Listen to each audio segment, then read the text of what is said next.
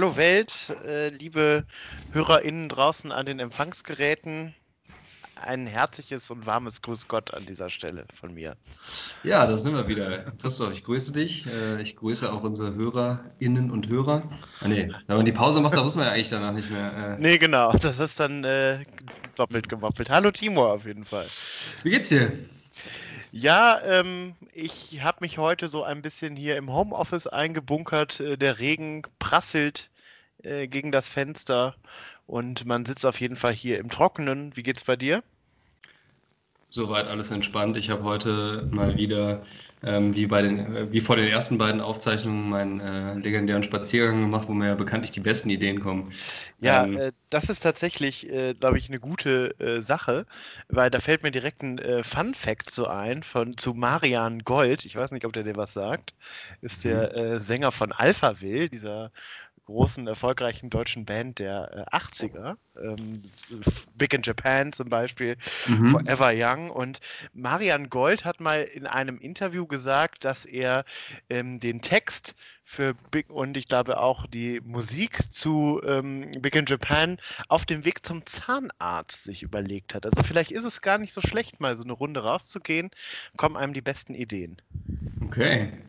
Interessant, dass du das, äh, dass du das sagst, nicht nur in dem Kontext, sondern auch, äh, weil ich glaube, Marian Gold oder äh, wenn ich das gerade nicht verwechsel, wurde ja auch am Dienstag bei Mars Singer kurz einmal angesprochen, oder? In den Raum geworfen. Genau, tatsächlich. Ähm, da ha hast, haben wir uns ja doch drüber unterhalten, wer das ist, und da habe ich schon den Fun Fact angekündigt, weil ich unabhängig vom Mars Singer einen Tag vorher drauf gestoßen war. Ich glaube, ich bin der einzige Mensch, der bei Spotify, kennst du diese Behind the Lyrics Informationen, die haben die bei manchen nee. Liedern und dann, wenn man Spotify offen lässt, das passiert auch relativ selten, meistens spielt man das ja irgendwie im Zug mhm. im Hintergrund ab oder beim Spazierengehen oder so und dann äh, kommt unten immer so ein Behind the Lyrics, dann werden die, wird der Text erklärt und auch irgendwie so Fun Facts zu den Songs.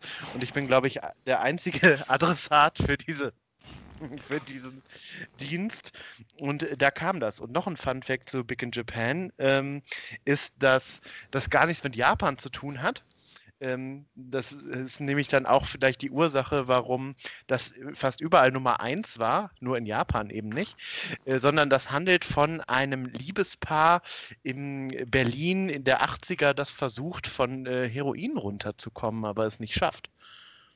Mhm. Und warum dann Big in Japan? Weil das, glaube ich, so, ähm, Marian Gold hat das erklärt, also ich weiß jetzt alles über dieses Lied, dank äh, Behind the Lyrics, äh, dass das so ein, ähm, quasi eine Metapher ist. Also ähm, hier ist zwar alles scheiße, aber man stellt sich vor, man wäre irgendwo der König und dann wäre alles gut. Also man wäre quasi hier eine arme Wurst, aber man ist gleichzeitig Big in Japan. Also so ein bisschen wie der äh, Einäugige unter den Blinden, ähm, weil in Japan, Japan, viele Menschen sehr klein sind. Das heißt, du bist zwar hier eine arme Wurst, aber für, japanische Verhältnisse bist du immer noch groß, oder?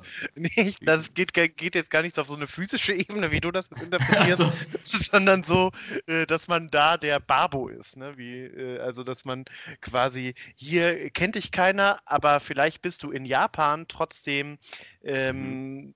der Oberchecker, also quasi der Kaiser von China ist ja so ein geflügeltes Wort im Deutschen. Aber jetzt habe ich mit dieser Marian Gold-Geschichte auch schon ganz, unsere ganze Anmoderation. Ja, ich wollte gerade sagen, also das ist jetzt. Sind schon äh, zu deep drin und verlieren schon. Ja, wir haben die ersten Leute schon verloren. Die ist die Frage, ob wir die nochmal reinholen. Ähm, ja, aber ist egal. Ähm, ist eigentlich ein ganz gutes Stichwort. Ich würde nämlich auch ganz gerne, äh, wollte ich das Thema Musik aufgreifen. Ich bin nämlich heute ähm, total gut drauf. Ich bin ähm, so mehr oder weniger durch Zufall auf ähm, JJ, JJ Cale gestoßen. Ich weiß nicht, ob der dir was sagt. Nee, so spontan nicht. Ähm, also du weißt, ich bin, habe jetzt seit ein paar Tagen, so seit zwei Wochen ungefähr, ähm, höre ich ganz gerne so die, die Sachen von ähm, Credence Clearwater Revival, genau. Ich bin so ein bisschen auf dieser Schiene gerade unterwegs und ja, quasi so ein bisschen ich weiß gar nicht, ob das, das 70er, 80er sind oder wo genau ich das verorten soll. Ähm, auf jeden Fall so ein bisschen antike Musik, so Musik, die unsere Eltern mehr oder weniger gehört haben, also wenn sie cool waren. Ähm, und äh, heute Morgen bin ich über die äh, bin ich über ein Lied gestoßen oder ein Video ähm, von J.J. Cale zusammen mit Eric Clapton. Ähm, Und äh, seitdem habe ich mir jetzt mal gerade bei meinem Spaziergang. Das ist das Slowhand quasi. Genau, habe ich mir die Playlist mal runtergeladen, beziehungsweise so ein Best-of, weil der hat irgendwie 50 Alben rausgebracht. Das hat mich jetzt leicht überfordert, da mich mal durchzuhören. Aber deswegen habe ich mir so ein Best-of-Album runtergeladen, jetzt gerade für, für den Spaziergang. Und ich muss sagen, dass das echt total geil ist. Also ähm, hat mich total gepackt, direkt diese Musik. Man kennt auch ganz viele Sachen. Das wirst du dann vielleicht auch, wenn du mit dem Künstler jetzt ähm, direkt nichts anfangen kannst, wirst du viele dieser Titel wiedererkennen, weil die von Eric Clapton dann gecovert wurden. Also Eric Clapton, der ja auch schon Urgestein ist. Ja, auch ein cooler seinen, Typ. Also genau, mit seinen mittlerweile ich, gemacht, ja. 70 Jahren. Äh, der hat ganz viele Sachen von J.J. Cale gecovert, zum Beispiel ähm, Cocaine, das ja, du kennst, oder ja. After Midnight. Oh ja, das sind ja mhm. tatsächlich alles Sachen, die man kennt. Aber das genau. ist verrückt, ne, dass man manchmal so Lieder kennt, aber den Interpreten nicht. Wir hatten da ja auch schon die Diskussion vor ein paar Tagen zu Manfred Mann's Earth Band, Blinded by the Light zum Beispiel. Mhm. Ähm, das, ist, das ist ja auch ein gutes Beispiel dafür. Ein anderes Lied äh, von J.J. Cale, diesmal nicht von Eric Clapton gecovert, aber von ähm, Lynyrd Skynyrd. Ähm, also ich glaube so rum. Ich glaube, dass es ursprünglich von ihm ist. Ähm, ich kann die jetzt gerade zeitlich nicht verorten. Die sind ja auch schon ewig alt. Ähm, ist Call Me the Breeze. Ich weiß nicht, ob dir das was sagt. Nee, oh, ich hatte jetzt äh, gedacht, jetzt kommt Freebird oder so. Äh, nee, ich glaube, das ist, das ist tatsächlich äh, auch ein sehr geiler Song. Der ist aber ah, wirklich von, von Lynyrd Skynyrd selbst. Ja. Ja. Lynyrd Skynyrd, finde ich, ist auch so eine Band, die man ja eigentlich selten beim Namen irgendwie nennt oder hört. Sweet Home Alabama kennt jeder Mensch, aber die wenigsten wissen, glaube ich, von wem das genau ist oder wie man die Band genau schreibt. Ähm, oder was das bedeutet, weiß das zufällig? Also, äh, ja, ich glaube, äh, Leonard, also Leonard heißt er eigentlich, Skinnert oder so hieß der Mensch dann weiter, war, glaube ich, der Direktor von der Schule von, ähm, von den Jungs. Das, die haben ah, sich auch so als Schulband, haben die, haben die sich gegründet damals. Irgendwie so geht die Geschichte. Ähm, ich weiß aber nicht, ob sie den besonders cool oder besonders kacke fanden. Ich glaube eher Zweiteres, aber ähm, das ist gefährlich. Das hätten die seinen Namen vielleicht nicht so verunstaltet, ne? Ja, das müsste man jetzt nochmal, ähm, das müsste ja. man jetzt nochmal also, wenn man recherchieren. Jetzt Song von Leonard Skinnert bei äh, Spotify startet, dann kommt das sicher auch bei Behind the Lyrics. Ja, auf jeden Fall ähm, sind wir ja auch große Musikinfluencer und ich weiß, dass, äh, was wir hier sagen, Einfluss hat auf äh, ja, quasi mehr oder weniger die Spotify-Charts. Deswegen möchte ich ein Lied in die Runde werfen und zwar von J.J. Cale aus aktuellem Anlass heute, Mama Don't. Absolut geil, habe ich heute erst kennengelernt und direkt lieben gelernt von 0 auf 100. Ich kann nicht mehr aufhören, das zu hören. Normalerweise als Englischlehrer geht bei mir dieser Beißreflex an, wenn, wenn so ein äh, He, She, It ähm, ja. so gnadenlos verkackt wird. Ne? Also Mama Don't ist eigentlich, ja, sowas kann ich schon, kann ich schon nicht ertragen, eigentlich körperlich, aber total geiler Song. Da geht es im Endeffekt darum, dass er so ein bisschen beschreibt, ähm, dass seine Mutter das irgendwie nicht cool findet, wenn, wenn zu Hause jemand mit der Gitarre rumspielt, aber es ist ihm scheißegal und macht er trotzdem. Und dann geht es so durch alle Instrumente der Band durch. Geht weiter mit Bass, dann Schlagzeug, dann Klavier. und das, das ist halt immer die, das gleiche Thema. Also Mama don't like uh, guitar playing around here. I don't care, I do it anyhow und so. Und am Ende ist halt diese ganze Band zusammen und dann spielen alle gleichzeitig und das ist ein riesen Ding. Es, es baut sich so steigernd auf. Und ähm, ich finde es äh, von der, von der Message her und auch vom, vom Aufbau total gut. Das ist einfach catchy, also unbedingt reinhören, Hörempfehlung. Wird notiert, äh, werde ich mir mal aufschreiben. Äh, so wie du das beschreibst, eignet sich das vielleicht auch ganz gut, um so Musikinstrumente zu, äh, zu semantisieren oder zu didaktisieren. Ja, tatsächlich. Äh, da guckt der Lehrer oder der Didaktiker aus dir raus. Ähm, ja. Finde ich total, äh, also total geiler Song, jetzt mal äh, unabhängig vom Text, wobei ich mich vielleicht auch so ein bisschen in meine eigene Jugend zurückversetzt habe und äh, jetzt an meine Mutter denke, die das ertragen musste, dass mein Bruder und ich tatsächlich ja auch E-Gitarre und Schlagzeug zu Hause hatten. Ähm, vielleicht an dieser Stelle Grüße gehen raus an meine Mutter. Ich weiß jetzt, äh, also wahrscheinlich fühlst du dich so ein bisschen wie damals die Mutter von JJ Cale. ähm, ja, viele Grüße an dieser Stelle. Stichwort Eric Clapton, du hast es ja gerade selber angesprochen, cooler Typ. Ähm, ich muss persönlich sagen, dass ich immer das Gefühl hatte, äh, Eric Clapton ist so, ja, so ein bisschen der Grandpa, ne? so ein bisschen spießig, so ein mehr oder weniger alter, ja, knittriger Typ, der auch nicht so richtig Show macht, sondern der sitzt da auch oft auf seinem Stuhl und spielt so seine Lieder runter und ist auch so total ähm, total gefeiert von der breiten Masse und irgendwie war Eric Clapton jetzt auch in meiner Jugend und so, als ich Rock viel gehört habe und auch mal härtere Sachen, war der nie wirklich cool. Letztens habe ich eine Dokumentation über Eric Clapton gesehen und ähm, also das war, der hat ja ein total aufregendes Leben geführt. Der war irgendwie 37 Mal verheiratet, hat 75 Kinder mit acht Frauen gezeugt und ja, das, das, nicht äh, ausgelassen das traut man denen gar nicht zu, ne? Also, ja. Weil also, das ist jetzt nicht so wie die, wie die Stones, denen man ihr bewegtes Leben auch ansieht, tatsächlich. Ähm, ja. Wirklich, so. der wirkt wie so ein, so ein, deutscher Beamter nach 30 Jahren Schule. Ähm, könnte auch so ein Kollege sein, der im Lehrerzimmer Ja, oder ich finde, finde, der könnte auch so in den Zug kommen und äh, Tickets kontrollieren. Also. Also wirklich, sieht total unscheinbar und langweilig aus, finde ich. Aber was der, glaube ich, in seinem Leben abgerissen hat, ähm, reicht für mehrere Menschen. Also ähm, erinnert mich so ein bisschen an den, an den deutschen Eric Clapton, Jan Hofer, nämlich. Wo du das gerade so anmoderierst. Ich will da gar nicht so viel zu sagen, weil ähm, äh, kann da einfach nur den Wikipedia-Artikel zu Jan Hofer empfehlen, weil ähm, Jan Hofers Anwälte auch schon mehrfach gegen Wikipedia vorgegangen sind. Ich will jetzt gar nicht, äh, dass uns das gleiche blüht. Ähm, kann man sich ja einfach mal durchlesen. Finde ich auch interessant, weil das ist für mich auch so die Inbegriff, der Inbegriff von Spießigkeit, so Ja, so deutsch seriös, ähm, ne? Also das ist ja auch, der ist ja jetzt letztens äh, in Rente gegangen, macht jetzt bei Let's Dance mit ähm, und der hat ja, also ich, also ich kann mich an gar keinen anderen Nachrichtensprecher so erinnern, also seit äh, ich klein war, hat Jan Hofer die Tagesschau moderiert und man dachte so, das ist so der seriöse, mhm. was biedere, aber nette Absolut, diese ganzen Leute, auch Klaus Kleber, das sind so Leute, weil denkst du, ja, die, die das sind so, die sind so wirklich ja. typisch deutsch, spießig, alte weiße Männer, also so ein bisschen, ja, also man denkt nicht, dass die irgendwie Spaß auf Partys ähm, sind, äh, aber ähm, richtige Lebemänner anscheinend. Ähm, ja, also ich kann da nur noch mal zu sagen, das ging jetzt auch, glaube ich, durch die Boulevardpresse die letzten Tage, dass es einen Altersunterschied von 45 Jahren zwischen ähm, Jan Hofers ältesten und äh, jüngsten Kind gibt. Aber äh, wie gesagt. Ich dachte, du sagst jetzt zu seiner neuen Freundin. Äh, Eric Clapton hat übrigens aber auch äh, mit seinen 70 Jahren jetzt letztens wieder ein Kind bekommen und seine Freundin ist irgendwie auch, oder seine Frau ist auch wieder 30 Jahre jünger.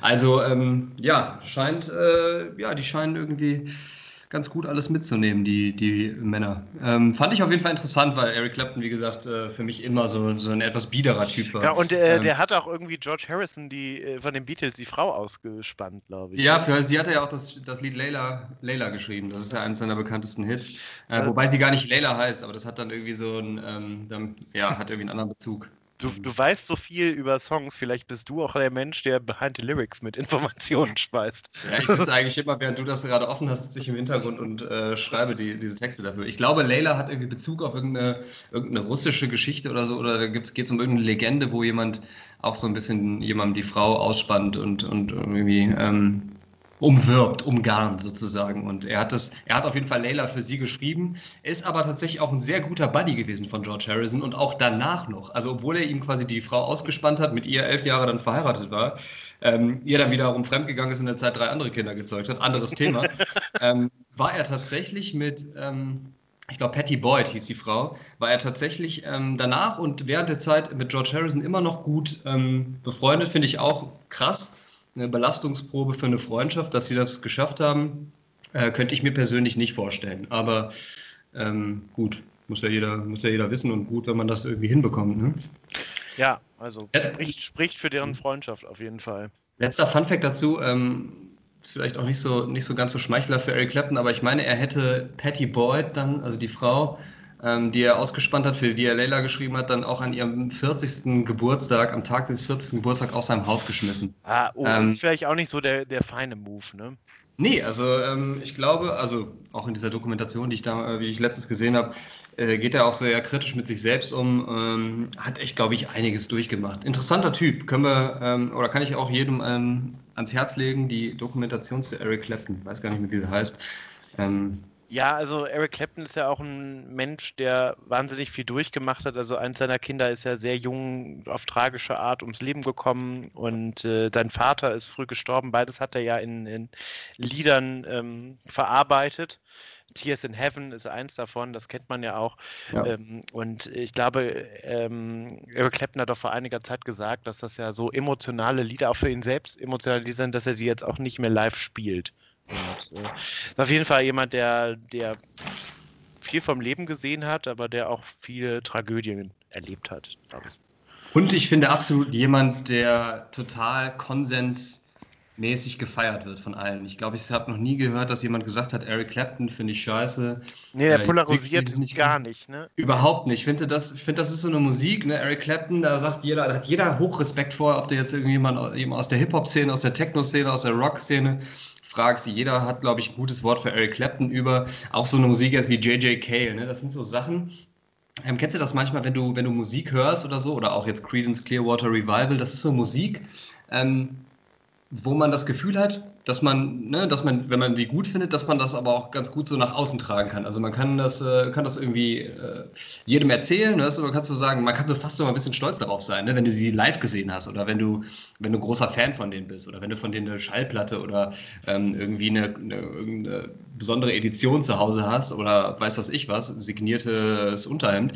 Das sind so, das sind so Künstler, die einfach von der breiten Masse komplett gefeiert werden. Ja, ist ähm, so ähnlich wie bei mir. Also ähm, ich bin ja aufgewachsen, meine Eltern sind riesige Simon und Garfunkel-Fans mhm. und äh, bin mit deren Musik so äh, aufgewachsen und das sind auch, glaube ich, ähm, Leute gegen oder Musiker, Künstler, ähm, die auch breit in der breiten Masse gefeiert werden, ähm, von denen auch jeder so seine drei Songs kennt, die man gut findet, gegen die es auch wenig bis keine Kritik gibt. Ne? Ja, finde ich interessant, weil das ist so ein Phänomen, finde ich. Das ist so etwas, was man sich so in sein Parship-Profil schreiben würde, oder? Ich, ich mag gerne Musik von Eric Clapton oder so. Ähm, weiß ich nicht, würde man, würde man eher machen, als irgendwie Sean Paul reinschreiben. Oder, oder Scooter. Äh, ja, zum Beispiel. Ich finde ich, ist sowas, da kannst du eigentlich immer nur mit Punkten, wenn du sagst so, ich äh, bin großer Fan von Eric Clapton. Da bist du irgendwie, suggerierst du so ein bisschen, ah, Mann von Welt, guten Musikgeschmack. Also da wird ja niemand sagen, oh nee, ich finde ich scheiße, blöder Typ, blöde Musik. Ist immer geil und du, du siehst direkt so aus, als hättest du Ahnung von irgendwas. Ähm, kennst, du, kennst du da noch andere Beispiele für? Also Simon Garfunkel sagst du gerade, Eric Clapton. Ähm, ja, ja, also vielleicht noch, ähm, also wenn wir schon in der Zeit sind, ich glaube so Beatles, Doors, ja. das sind auch Leute mit denen, äh, Bands, mit denen alle was verbinden können. Hm, Stones vielleicht noch. Red Hot Chili Peppers, um, um, mal so ein bisschen in Anführungszeichen aktuelleres reinzubringen. Genau, ne? ja. Ja. ja. Finde ich, äh, find ich total interessant und auch mal andersrum jetzt gedacht. Oder das ist so eine Musik, wo ich auch wirklich kein Problem habe, wobei äh, du weißt das, oder beziehungsweise uns beiden ist, glaube ich, relativ wenig unangenehm. Wir ähm, gehen ja auch sehr offen mit unserer Leidenschaft für, für Trash-TV um oder ähm, wir, wir erzählen ja auch hier alles, was uns so beschäftigt. Es gibt aber auch durchaus Musik, wo ich, wo mir das schwerfällt, das so, ähm, so total selbstbewusst nach außen zu vertreten. Gibt es bei dir auch so einzelne Lieder, die sich in irgendwelchen Playlists verstecken, wo es dir eher unangenehm wäre, wenn, wenn jemand wissen würde, dass du das hörst? Also äh ja, es gibt so es gibt so Sachen, die kaschiere ich immer so und sage, ähm, die höre ich irgendwie so ironisch oder so, dann ist das vielleicht akzeptierter. Ich weiß nicht, du erinnerst dich vielleicht, dass Heino dieses ähm, Album, dieses Rock, Rock-Album, in Anführungsstrichen, vor ein paar Jahren rausgebracht hat, wo er ja so deutsche Songs covert mit seiner markanten Heino-Stimme. Unter anderem von Crow, äh, Baby, bitte mach dir nie mehr Sorgen um genau, Geld. Da waren geile Sachen bei, muss das, ich auch zugeben. Genau, also ja. ähm, das sind so Sachen, die finde ich tatsächlich ganz cool. Ähm, und aber da könnte man ja jetzt auch nie so hau mit hausieren gehen. Und ähm, ich bin ein Mensch, mir jetzt relativ wenig peinlich. Also ich stehe ja auch dazu, dass ich seit 1997 den Eurovision Song Contest in keinem ähm, Jahr äh, verpasst habe. Das natürlich auch nur aus einer kulturell-anthropologischen Warte aus. Ähm, und, und im zwinkernden Auge immer dabei. Genau. Ähm, aber ja, hast du auch so ein Beispiel? Also ich finde, bei Heino und auch Crow, finde ich, ist so ein Künstler, ähm, der hat auch ein paar coole Songs. Kennst du zum Beispiel diese ähm, Unplugged-Version äh, mit den Prinzen auch ja. von äh, ja. Einmal um die Welt, finde ich auch super, aber ist auch ein Künstler, der jetzt, äh, ja, weiß ich nicht, wo man vielleicht für belächelt wird, wenn man sagt, ich bin der allergrößte Crow-Fan, ich habe eine Panda-Maske neben meinem Bett liegen. Absolut. Ich habe ähm, jetzt gerade noch mal durch meine alten Playlists ähm, Ge, äh, ja, bin da nochmal durch, hab da nochmal durchgescrollt. Du weißt, bei mir, also mein Musikgeschmack, äh, den kannst du gar nicht definieren. Ne? Ich meine, jeder gibt wahrscheinlich von sich selber an zu sagen, ja, ich hab, bin, bin total vielfältig, ich höre alles, kann man nicht in eine Schublade, ja. kann man nicht in eine Schublade stecken, aber bei mir kann ich das wirklich sehr selbstbewusst sagen. Also bei mir gibt es ja wirklich in einer Playlist ähm, finnischen Metal, dann gibt es da irgendwie äh, bosnischen Ska, Ska, genau, von Dubiosa Kollektiv. Dann gibt es spanische Musik, lateinamerikanische Musik. Dann gibt es da italienische Klassiker. Da gibt es auch äh, teilweise Deutschrap oder ähm, totalen Pop-Scheiß oder halt Heavy Metal. Ich habe äh, in, in, einer Playlist auch ganz viel so Piraten-Metal oder ähm, nordischen ja. Folk-Metal, wo dann, wo dann total viel ähm, auch so äh, diese Piratenschiffschiene geht, dann ist Santiano versteckt sich immer mal genau, wieder auch. Wir auch schon dabei. auf dem Konzert. Genau, also und Scooter reiht sich da auch noch an. Also es ist wirklich nicht zu greifen. Ne? Es ist nee, das ist sehr wirklich, also das, ist auch, wenn, wenn du so eine Playlist anschmeißt, das ist auch manchmal so schockierend, schockierende Übergänge, die man eigentlich nur aus Aachener Diskotheken kennt. Grüße gehen raus an DJ Giro an dieser an Stelle. Stelle ja. Der ähm, große Star des Apollo. Ähm, frag mich, was der macht. Wir müssen so eine Kategorie machen, was macht eigentlich? dann müssen wir irgendwie so einen Reporter oder den Dominik losschicken und dann muss der mal DJ Giro auffinden gehen in, in seiner Aachener Bude. Ja, ähm, wär, und mal so ein Set mit dem aufnehmen oder so. Das ist wirklich ganz cool. Aber um deine Frage zu beantworten, ich habe tatsächlich gerade nochmal, bin so durch meine klassische Playlist, da äh, ist tatsächlich, das wäre mir unangenehm, wenn, wenn das irgendwie, also da würde ich jetzt ähm, ein Stück weit meiner Street Credibility verlieren oder ähm, ne, ein bisschen mein, mein, mein Rock- und Metal-Image so ein bisschen Schaden nehmen. Ich habe ein Lied von Taylor Swift tatsächlich, I Knew You Were Trouble, in meiner Playlist. Ähm, und weiter unten in der gleichen Playlist, wo sie zwischen irgendwelchen Metal-Songs, findet sich dann auch nochmal von Ollie Murs und Flow Rider Troublemaker. Ich weiß nicht, ob das an dem Wort Trouble liegt, was, was mich, mir beide Lieder da in die Playlist ähm, Troublemaker ist auch so ein Lied, für das ich so einen, so einen Softspot habe, muss ich sagen. Äh, ich verbinde damit aber, das war ja irgendwann mal ähm, Dschungelcamp-Werbungssong. Mhm. Und da wird man ja auch schon so getriggert. Da sind ja auch schon. Stimmt. Große... Da habe ich einige auch. Ähm, hier das What the Fuck von, ähm, weiß gar nicht, wie die, wie die Frau hieß. Oder auch dieses It's Hard Out Here for a Bitch. Genau, und. Der Schwester äh, von Theon Greyjoy hier, ähm, Lily, Lily Allen, glaube ich, oder? Ist das? Das ist, das, ach, stimmt, das habe ich noch nie die Verbindung gemacht, dass das äh, die Schwester von Elfie Allen ist, aber ja, macht ja. total Sinn. Ähm, ja, und es gab noch so ein Handclap von Fizz and the Tantrums. Oh ja. I can make your hand clap. Ja, tatsächlich, ähm, ja, das sind tatsächlich auch solche Songs, die bei mir dann gerne in der Playlist landen. Ähm, wahrscheinlich, weil man sie so über zwei Wochen so ins ins Hirn gebrannt bekommt, dass man, dass, man, kriegt, ja. dass man die gar nicht rauskriegt. Aber Troublemaker finde ich auch, stehe ich nach wie vor dazu, ist, ein, ist irgendwie catchy. Ist irgendwie ein ganz geiler Song. Gibt es auch eine coole Akustikversion auf, äh, auf YouTube von, mit so Background-Sänger. Ähm, und Ollie Murs, glaube ich, auch tatsächlich kein schlechter Sänger. Also, ne, manchmal, und auch Taylor Swift, ne, also kann ich nichts mit anfangen. Also von aber es hat einfach eine gute Stimme, ja, ne? Von, äh, von Trouble von Taylor Swift gibt es auch ein sehr schönes äh, Video von einem Auftritt bei den BAFTA Awards oder bei den Brit Awards, Brit, okay. Brit Awards, glaube ich. Äh, auch mit einer krassen Bühnenshow, so wo die alles einmal, äh, das quasi das Komplettbudget des deutschen öffentlich-rechtlichen Fernsehens in einen, Aufsit in einen ähm, Auftritt ja. Äh, geschmissen haben, äh, kann man sich mal angucken. Ist mir auf jeden Fall, ähm, also weiß ich nicht, das ist so wie bei mir, wie du das vorhin gesagt hast, mit, mit Crow vielleicht, würde ich nicht mit hausieren gehen, dass ich irgendwie mal ein Lied von Taylor Swift ähm, in der Playlist habe oder von Dua Lipa oder so. Sowas geht mir einfach schwer über die Lippen, auch wenn mir das tatsächlich nicht unangenehm ist oder wenn ich das auch in, in Gesellschaft dann anmache. Ähm, aber das ist so, das fand ich irgendwie ein interessantes Thema, so konsensorientierte Musik oder etwas, was du immer raushauen kannst, in, egal mit wem du dich gerade unterhältst oder mit wem du dich triffst, kannst du immer raushauen, Eric Clapton und alle so, oh geil und ähm, manche Sachen. Ja, oder Beatles auch, also mein äh, ähm, Patenonkel war auch äh, damals noch, als auch keiner die Beatles so richtig kannte, in äh, Hamburg auf dem Konzert von denen. Der war da natürlich äh, in der Familie so eine lebende Legende, der hat die live gesehen. Ähm, ja das ist natürlich Musik, die einfach so für sich steht.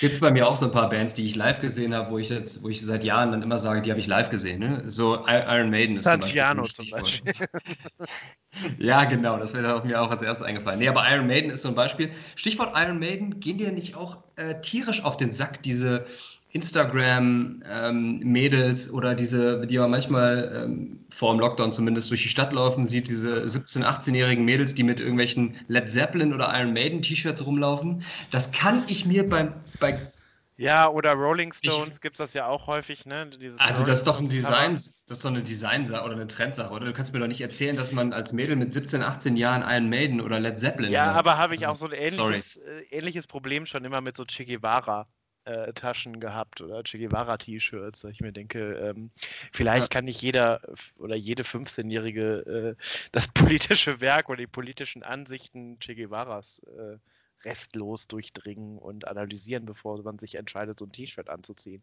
Finde ich, ähm, also, ne, wo wir gerade genau bei dem Thema sind, ne, das ist so äh, konsensorientiert, ne, boah, geil, Led Zeppelin-T-Shirt, das ist aber jemand, der hat wirklich Ahnung von Musik, der hört nicht so ja. hier eins, eins live oder die Scheiße, die so den ganzen Tag diese billige Popmusik, sondern das ist ja jemand, der, wow, der hört aber Musik, die, ähm, die schon unsere Großeltern äh, komplett abgerissen haben. Finde ich, ähm, ja, finde ich ein bisschen unglaubwürdig. Ähm, ich habe selber ein Led Zeppelin-Shirt da, äh, höre die aber auch tatsächlich ganz gerne. Ähm, ja, bei jungen, ganz so jungen Leuten weiß ich nicht, ob ich das immer so für voll nehmen kann. Aber ähm, vielleicht ein Ja, also ähm, wo du gerade sagtest, Sachen, Dinge oder Künstler, äh, bei denen man stolz ist, dass man die live gesehen ist, bei mir Mark Knopfler auf jeden Fall. Also oh ja. Cooler Typ, cooler neidisch tatsächlich, ja. Ja, also natürlich dann äh, schon nach den Dire Straits Zeiten logischerweise, aber der hat die ganzen alten Klassiker gespielt und hatte eine coole Band, war cool drauf, hatte Bock. Ähm, Konzert, bei dem ich, äh, von dem ich sehr viel erwartet habe, aber dann bitter enttäuscht worden ist, war Bob Dylan. Okay. Ähm, da dachte ich mir nämlich, ah, Bob Dylan, ähm, damals schon Literaturnobelpreisträger, das ist sicher ein cooles Konzert, aber äh, man, man sagt ihm ja auch immer nach, er sei so ein bisschen schwierig, er ist auch so komplett grußlos auf die Bühne gekommen, hat äh, kein einziges Mal irgendwie mit dem Publikum interagiert, hat da so seinen Schuh, hat auch keinen von den Klassikern gespielt, die man so erwartet hätte, die man kennt. Mhm. Ähm, und äh, wenn dann so in so einer ganz komischen Version, dass man so kurz nach zwei Minuten, kurz vor Schluss gemerkt hat, ach, war das nicht gerade Like a Rolling Stone oder sowas? Oder The Times They Are Changing? Und ähm, dann auch so keine Zugabe gegeben, so wortlos und kommentarlos gegangen. Fand ich ein bisschen fand ich ein bisschen schade, weil Bob Dylan ist auch ein guter äh, Künstler, oder den ich lange sehr ähm, gerne gehört habe oder bis heute noch sehr gerne höre und äh, natürlich feier und war ein bisschen schade, weil du kannst dir vorstellen, dass so Bob Dylan-Karten auch für die hinterletzte Reihe da, wo ich gesessen habe, nicht so ganz günstig sind. Auch eine Legende und passt absolut in die Reihe von ähm, von Bands oder von Künstlern, die, äh, die, man mal gesehen haben muss oder wo man dann sagt, äh, boah, den habe ich noch gesehen. Ne? Ähm, kann ich absolut, kann ich absolut nachvollziehen. Ähm, mir ist gerade noch eingefallen, äh, wer, wer, für mich auch in diese Reihe gehört, habe ich ja auch vorhin schon mal angesprochen, sind die Red Hot Chili Peppers. Und da ist mir diese Geschichte eingefallen, dass ich ja damals aus Versehen, weil ich nachts irgendwann äh, die Tickets gekauft habe, ähm, total schlaftrunken schon, ähm, aus Versehen Karten für die Red Hot Chili Pipers bestellt habe, diese Dudelsackband. Kennst du die Geschichte eigentlich? Ich glaube so in ganz düster, dass du mir die mal vor Jahren erzählt hast, aber ich bitte. Oh Gott, äh, da bin ich, nee, da bin ich auch nicht ganz so stolz drauf, aber das ist mir, ähm, ja, die Red Hot Chili Peppers sind mir tatsächlich bis heute verwehrt geblieben, aber die Pipers, für die hatte ich die Karten. Tatsächlich wäre es, glaube ich, Nee, es wäre, glaube ich, tatsächlich ein ganz cooles Konzert gewesen, aber das war so der Klassiker. Ich hatte die irgendwo dann hängen oder liegen und da ich mich da überhaupt nicht drauf gefreut habe und es da keine Vorfreude gab und ich eher so ein bisschen genervt war, habe ich es tatsächlich, das ist mir das erste Mal oder einzige Mal passiert im Leben, habe ich dieses Konzert tatsächlich verpasst. Also ich habe die, die Karten sind tatsächlich einfach verfallen. Also das war ein bisschen dämlich einfach. Ähm, alles in allem von vorne bis hinten war diese Geschichte ein Flop. Hast, ähm, hast du denn mal reingehört in die Red Hot Chili Pipers? Ich frage mich ja, ist das eine Band, die es wirklich gibt oder ist das nur so eine Betrugs-Rip-Off-Masche? Nee, nee, das, die gibt es tatsächlich und die machen halt mit, ähm, mit fast, glaube ich, ausschließlich Dudelsäcken, covern die so Klassiker oder halt so Rocksongs und das ist eigentlich ganz cool und ich mag ja auch diese Art von Musik. Ne? Also ich war ja auch schon, habe unzählige Male in Extremo zum Beispiel gesehen oder auch Schandmaul, das sind ja auch Bands, die so mittelalterliche Bands teilweise die viel mit Schalmei und Dudelsack und so arbeiten. Eigentlich ist das mein Ding. Also tatsächlich wäre es wahrscheinlich auch mein Ding gewesen, aber ähm, ja, Red Hot Chili Peppers äh, habe ich definitiv noch auf der Liste. Red Hot Chili Pipers, ja, wenn es sich nochmal ergibt, vielleicht auch, aber würde ich jetzt nicht in die Kategorie mit Bob Dylan und äh, Iron Maiden packen. Äh, wo wir gerade schon in so einer musikalischen Section sind, ähm, möchte ich noch etwas mit dir teilen. Mir ist das vor ein ähm, paar Tagen aufgefallen, dass ein großer deutschsprachiger Künstler letztes Jahr im Corona-Sommer völlig ähm, unbemerkt von der breiten Öffentlichkeit ein Comeback gefeiert hat. Und das ist äh, Fritz. Kennst du noch dieses, dieses damals zwölfjährige Kind, das Thüringer Klöße gesungen hat, was so ein viraler Hit war vor ein paar Jahren? Ja, das, ich, ich kenne dieses YouTube-Video, ja. Genau, dieses Thüringer Klöße, die mag ich gern und so weiter. Ähm, hat äh, letztes Jahr, äh, also das ist, ist er ja jetzt auch irgendwie Mitte 20 und versucht sich jetzt als Mallorca-Sänger. Party heute Nacht ist seine neue Single. Auskopplung kann man mal reinhören. Wie, wie hast du denn sowas denn mitbekommen? So ein Scheiß. ich habe mich nochmal mit äh, jemandem über Thüringer Klöße unterhalten. Er meinte, ah ja, hier Fritz, der hat doch, ähm, der hat doch hier ein großes Comeback gefeiert. Und äh, da dachte ich, ja, muss man sich das angucken, weil äh, Fritz singt ja nicht nur über Thüringer Klöße, er kommt aus Thüringen oder aus Südthüringen. Du weißt, ich habe ja hier eine Challenge am Laufen, dass ich zumindest über jedes Bundesland mal was ähm, gesagt habe. Was, was Negatives gesagt hast? Ne? Genau, Bayern, Sachsen, äh, Sachsen und äh, Saarland habe ich schon abgearbeitet und ich, Thüringen ist sicher ein ganz tolles Bundesland, auch Südthüringen ist sicher sehr schön, aber wenn man sich dieses Video nochmal anguckt, dann bekommt man so den Eindruck, dass es da über sehr, einen sehr langen Zeitraum, mehrere hundert Jahre, keine große äh, Veränderung in der Bevölkerung gegeben hat, also keine große Zu- und Abwanderung. Ähm, ich, ich finde es interessant, ich hätte gar nicht gewusst oder gedacht, dass das ähm, tatsächlich ein Sänger oder ein Künstler mal war, von dem dieses Lied stammt. Ich dachte, das ist so ein aus der Werbung oder so, oder halt so ein, so ein Scherzlied. Ähm. Nee, also das war, glaube ich, der war irgendwie Chorsänger und hat dann dieses Lied mit irgendjemandem geschrieben und das war so als Gag gemeint und dann hatte es auf einmal 13 Millionen Klicks ja, bei YouTube. Ja, und ich weiß nicht, ob ob du das kennst. Es gibt einen legendären Auftritt von Fritz mit, den, äh, mit der Band Die Dorfrocker. Da bin ich mal drauf gestoßen. Ist das die Band von, äh, von Werner? Nein, oder? Nee, äh, vielleicht benennen die sich danach. Das ist auch so eine, weiß ich nicht, Volksmusikband.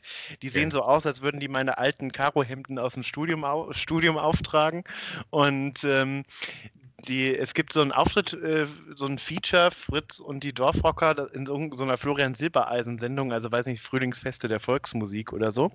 Gott, und ja da ist wirklich eine legendäre Choreografie raus. Dann stand natürlich alles Playback und dann taucht das MDR-Fernsehballett irgendwann auf in Form von so 20 Typen in so Kochuniformen, die so Servierwagen äh, synchron reinschieben und dann äh, klettern äh, Fritz und der Typ von den Dorfrockern auf so eine Leiter und holen so große Ballons, so große Plastikbälle in Form von Klößen. Das ist ein grandioser Schwachsinn, wirklich. und hauen dann diese kloßförmigen Bälle mit so riesigen Kochlöffeln über die Bühne ins Publikum. Also, das ist so, wie man sich irgendwie so einen ganz schlechten LSD-Trip vorstellt oder so, glaube ich. Und Unglaublich, ey. Was du dir aber auch reinziehst, das also, ist ja guck das mal an. Ich weiß nicht, kann man hier, kann man hier drunter Videos verlinken? Dann würde ich auf jeden Fall dafür äh, plädieren das ist wirklich, wirklich äh, grandios. Und das ist auch so ein Video oder so eine Choreo, wo ich dann immer denke, das kennst du ja auch, dass man im Beruf, Beruf mal so Tag hat, wo man denkt, ah, ah nicht so gut, was machst du eigentlich mit deinem Leben? Und dann denkt man sich immer, egal wie scheiße ähm, gerade dein Eindruck ist, irgendjemand hat diese Choreo sich ausgedacht, hauptberuflich. Und dann geht es einfach direkt wieder besser und man kann motiviert wieder durchstarten. Unglaublich. Aber du bist ja vor wirklich nichts fies. Ähm, sowas, also hat bestimmt totales Comedy-Potenzial, aber das sowas würde ich, also würde ich ja niemals drüber stolpern oder sehen. Aber interessant. Ähm, was du für einen Algorithmus anscheinend hast bei, bei YouTube ich, oder also so in sozialen Medien, mal, dass dir sowas angezeigt nee, wird. Nee, ich habe bewusst damals, das war dieser Hype, wann war das, 2012 oder 2013, wo jeder mal dieses Lied irgendwie zugeschickt bekommen hat oder damals ja. gab, äh, war WhatsApp noch nicht so groß, wo jeder das mal in seiner Facebook-Timeline hatte und dann habe ich das da irgendwann gesucht und bin dann auf diesen Auftritt gestoßen und kann das wirklich nur sehr empfehlen, wenn man so mal ähm, die Ausgeburt des Schwachsinns gucken muss und auch die, die Tänzer vom MDR Fernsehballett, das sind ja ausgebildete Balletttänzer, die dann sowas machen müssen. Ist, ist alles in allem ein bisschen interessant. Äh, und tatsächlich irgendwas im, äh, im Scherz produziert oder mal aufgenommen und dann auf einmal 13 Millionen Klicks und durch die Decke gegangen. Ist ja auch ein bisschen, sehe ich die Parallele zu unserem Podcast. Ja, also wir sind ja auf dem Weg äh, zum blauen Haken bei, bei Instagram, ich zumindest. Ne? Also wir expandieren. Äh, gut, dass du sagst. Ich wollte nämlich noch ein paar unserer äh, treuen Hörer äh, äh, grüßen. Mhm. Nämlich, äh, ich habe es vorbereitet. Kalispera kai eferisto, kalosurisome, dus filus, Mars Apotinellada an unsere Freunde in Griechenland, äh, ah, weil wir da viele Streams haben. Oder äh, man könnte auch sagen, das war griechisch und dann haben wir auch das Thema 50 Jahre Sendung mit der Maus direkt äh, abgearbeitet. Zack, effizient abgearbeitet, sehr schön. Ähm, ja, wir sind international, ähm, werden wir gehört. Hat uns auch ein bisschen überrascht. Auf der anderen Seite natürlich auch gar nicht, weil Qualität sich, glaube ich, am Ende des Tages immer durchsetzt. Ja, also jetzt haben unsere Hörer in Griechenland vielleicht dann auch mal zwei Sekunden lang was verstanden. Ähm, ja, ist auch schön. Äh, mir ist aufgefallen, dass wir mit unserer Tradition gebrochen haben jetzt äh, und nicht über den Bachelor gesprochen haben am ja, Anfang. Ich, ähm, äh, Müssen wir das noch nachholen? Ja, ich glaube schon, weil es ja gestern eine angedeutet ein nie dagewesenes Novum beim äh, Bachelor gab. Ähm, ein, es gibt ja noch so, so einen fiesen RTL-Cliffhanger, aber ich denke, man, man kann daraus schließen, was passiert. Ja, ich glaube, es ist klar, dass, ähm, dass am Ende, dass er jetzt Michelle, die er quasi rausgeworfen hat gestern, anruft ähm, also du hast es ja beschrieben als Cliffhanger, also er wählt irgendwie im Telefon, dann meldet sich eine, eine Frauenstimme, ich glaube mit dem Nachnamen wahrscheinlich von, von Michelle. Ja, der Nachname ist interessanterweise, ich weiß nicht, ob du auch so genau hingehört hast, sie heißt Michelle de Rose. Und De Rose, wenn das nicht schon quasi der Telling Name ist. Ich wollte gerade sagen, in der Lyrik wäre das jetzt echt schon fast ein bisschen zu platt gewesen. ja. Ähm, okay. Aber ja. Finde ich interessant, ja, auch, ähm, ich weiß nicht, RTL muss sich ja auch was Neues einfallen lassen, um dieses, dieses Format nach 13 Staffeln und jetzt läuft es zweimal im Jahr, einmal in der männlichen Version, einmal in der weiblichen Version, ähm, dann Ableger ne, mit Prince Charming und Princess Charming, dass es irgendwie interessant bleibt. Ähm, und da jetzt so eine, so eine Geschichte draus macht, mit jemandem nochmal zurück ins Finale holen, ähm, ist mal wieder was Neues. Äh, auch die, die Date-Zusammensetzung war ja gestern ganz anders. Also normalerweise gibt es ja mit vier Personen das Home Date, dann mit drei Personen das Dream Date und mit zwei Personen das Finale, wo dann im Finale erst die Familie des Bachelors oder der Bachelorette kennengelernt werden. Gestern war es ein bisschen anders. Die vier Kandidaten, die verblieben sind, haben direkt die Eltern kennengelernt, beziehungsweise die Familie. Ähm, genau, drei, Vater, Mutter, ja. Bruder, Schwester war, glaube ich, das Setting. Dream Dates gab es gar nicht zu dritt. Vielleicht gibt es die im Finale dann zu zweit. Vielleicht ist es nicht möglich wegen Corona. Ähm, die Home Dates sind so ein bisschen ausgefallen, beziehungsweise gab es da keine physisch anwesende Familie, wahrscheinlich wegen Corona. Ja, außer ähm, bei Mimi mal so anders. kurz im Garten. Ja, genau. Genau, das fand ich auch ein bisschen, ähm, ja, habe ich jetzt noch keine Meinung zu, ob ich das ähm, extrem irgendwie spackomäßig fand von RTL oder irgendwie. Also ich fand, fand die Familie sehr sympathisch aber es war dann wieder irgendwas, was die anderen ja nicht hatten und was das Date von ähm, Mimi äh, dann ja auch über die anderen beiden herausgehoben mhm. hat. Und da würde ich einfach so aus Fairnessgründen ja. dazwischen gehen, ne? Also den, den Kölner Keller anrufen und fragen, ob das, ob das okay war.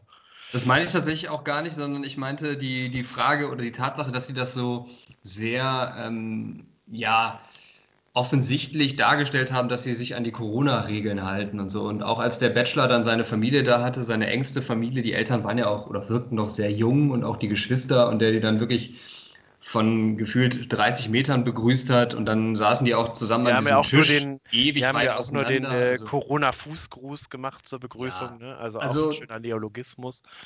Das fand ich, ähm, fand ich dann ein bisschen unglaubwürdig, weil ich glaube, sobald da die Kameras aus waren, ähm, wurde sich da auch geherzt äh, und umarmt. Das ist ja auch irgendwo okay, ne? gerade unter Geschwistern. Also ähm, ich glaube, da ist es ja, ich weiß auch nicht, ob das so wahrscheinlich überschaubar. Und, ob das ja. war, weil die, der Bachelor und die Kandidatin ja die ganze Zeit getestet werden und wahrscheinlich ja vorher auch in Quarantäne waren und so weiter und so fort und die jetzt nicht oder ob die nicht vorher ja. in Quarantäne gehen konnten.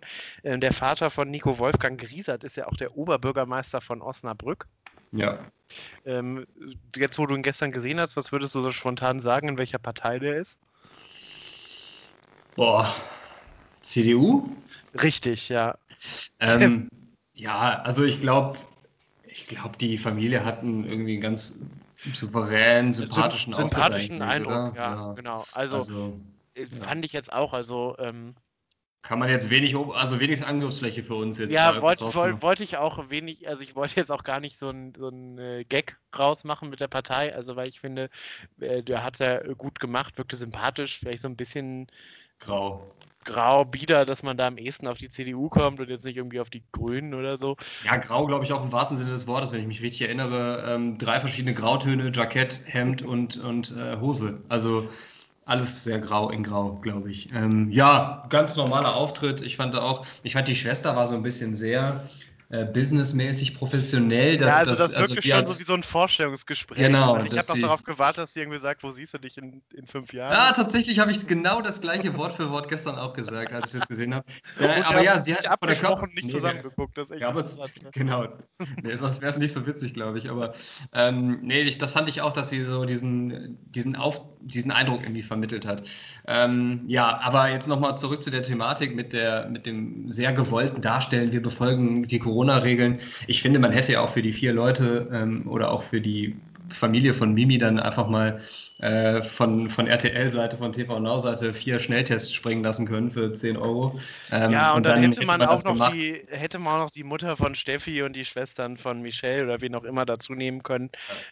Das wäre jetzt wahrscheinlich nicht so der Riesenakt gewesen. Das ist ne? wahrscheinlich der Bildungs Bildungsauftrag so ein bisschen von, von RTL dann zu sagen, so ja, hier, wir sind Vorbilder und ja, alle sind getestet und auch engste Familie, wir umarmen uns nicht. So ein bisschen, um den Leuten auch so ein bisschen nach Hause mitzugeben, ja, ihr müsst euch weiter an alles halten. Äh, was ja auch, ne, was ja auch so ist, was wir ja auch machen. Ähm, ich finde es so ein bisschen unglaubwürdig einfach, dass äh, so engste Familie dann, dann echt so am Tisch 30 Meter auseinandersitzen und äh, so ein Gespräch führen. Ich fand diese Gesprächssituation mit allen am Tisch über diesen riesen langen Tisch ein bisschen unnatürlich, ehrlich gesagt.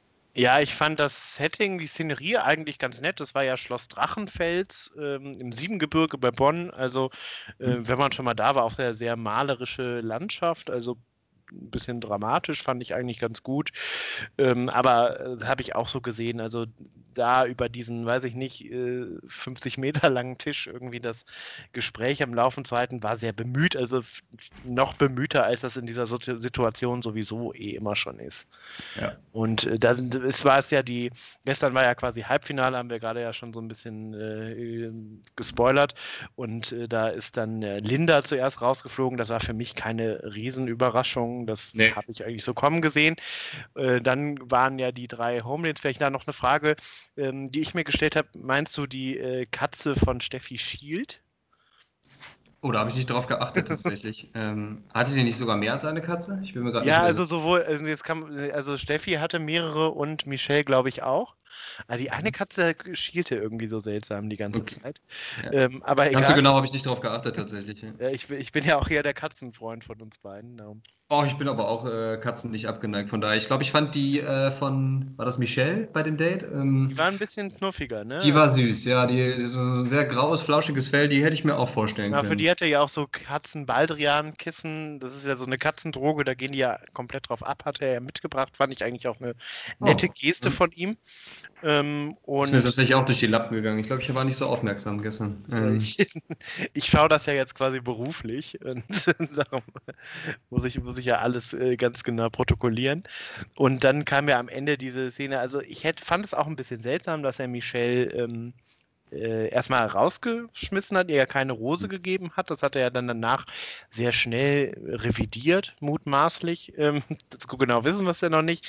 Aber ähm, weil Michelle, ich fand das Date mit ihr diese, in dieser Woche sehr harmonisch und sie hat mhm. ja auch eigentlich alles gemacht, was er in den Wochen vorher immer kritisiert hatte. Ähm, ähm, hat das Gegenteil gemacht. Also ich fand sie sehr offen, äh, mhm. in dieser Situation. Ähm, also war eigentlich eine schöne Situation, dass dann dieses äh, in Anführungszeichen Kinder- oder Babyfotoalbum dann da fertig drapiert, fertig lag, dass er so ein Cewe-Fotobuch war. Da kann man jetzt der RTL-Redaktion vielleicht auch unterstellen, dass das gestaged war, aber so weit will ich gar nicht gehen. Wahrscheinlich, aber es war ganz süß und ich stimme dir da vollkommen zu. Das war sehr harmonisch, sehr vertraut. Er war auch total verliebt, also in Love. Das hat man aber auch schon bei den drei Dates davor gemerkt. Also er, er ist einfach schockverliebt äh, in sie und Sehr er will, Bann will die haben und genau, also ähm, ich hatte, glaube ich, das ja auch vor, vor zwei Folgen schon gesagt. Also ich finde, oder wir hatten ja auch gesagt, ne, wenn Mimi nicht noch irgendwas äh, also macht, die, ja. die, beiden sind im Finale, Mimi und Michelle, ne, dabei, also deswegen war ich auch sehr überrascht, als er sie dann gestern rausgehauen hat. Und ich denke, im Endeffekt wird er sich für Michelle entscheiden. Und jetzt wird das nochmal untermauert, weil wenn er sie schon anruft und zurückholt, dann kann er eigentlich gar nicht anders, als äh, sie dann am Ende natürlich auch auszuwählen. Alles andere wäre natürlich die richtige Farce. Du sagst, kommst du zurück oder ähm, weiß ich nicht, und dann, und dann sagst du, ähm, äh, um sie dann wieder rauszuschicken. Ne? Oder ähm, weiß ich ja. nicht, fände ich auch geil, wenn das so ein Cliffhanger wäre und der ruft sie an und sagt dann sowas wie: äh, Hör mal zu, das Produktionsteam hat hier noch irgendwo eine Jacke äh, gefunden. Gehört die vielleicht zu dir oder so? Das, das wäre auf jeden Fall ziemlich antiklimaktisch, also vielleicht die Wortdefinition von antiklimaktisch. Ja, ähm, aber es wäre so ein Klassiker bei, bei TV Now oder bei RTL, die schneiden ja immer so, dass du für die nächste Folge denkst, es passiert total was Spannendes, Krasses und dann ist es irgendwie gar nichts. Folgen dann, als Linda irgendwie im Vorspann gesagt hat, ich hasse Steffi und äh, dann die Situation war eigentlich, dass sie in einem Interview gesagt hat, es ist jetzt nur als, nicht so, als würde ich sagen, ich hasse Steffi. Genau, das ist ja, da haben wir auch, das haben wir auch schon mal thematisiert, da, da sind ja wirklich ganz große Meister der Schneidekunst. Ähm, genau, die werden auch, glaube ich, international angeworben von RTL. Wahrscheinlich, das sind die besten ihres Fachs. die ähm, werden direkt aus Hollywood, äh, kriegen die so einen Vertrag bei RTL oder so, wenn die da äh, ja. Du weißt nicht, ob Southern California Film studiert haben. Das ist so wie die Friseure, die äh, die besten, äh, besten Noten haben, dann nach Aachen kommen, weil sie die besten Wortspiele drauf haben. So kommen die besten Cutter ganz sicher direkt zu TV Now, werden die eingeflogen. Genau. Also, was ich mich jetzt noch frage, ist, wie die Situation dann gelöst wird. Also, ob er jetzt quasi, äh, ob die jetzt ein Finale zu dritt machen ob dann jetzt für Michels Rückkehr jemand anderes fliegt, das müsste dann ja nach Lage der Dinge eigentlich Steffi sein. Oder ob er sagt, wir skippen das Finale und ich rufe jetzt Michelle zurück und äh, die wird's dann.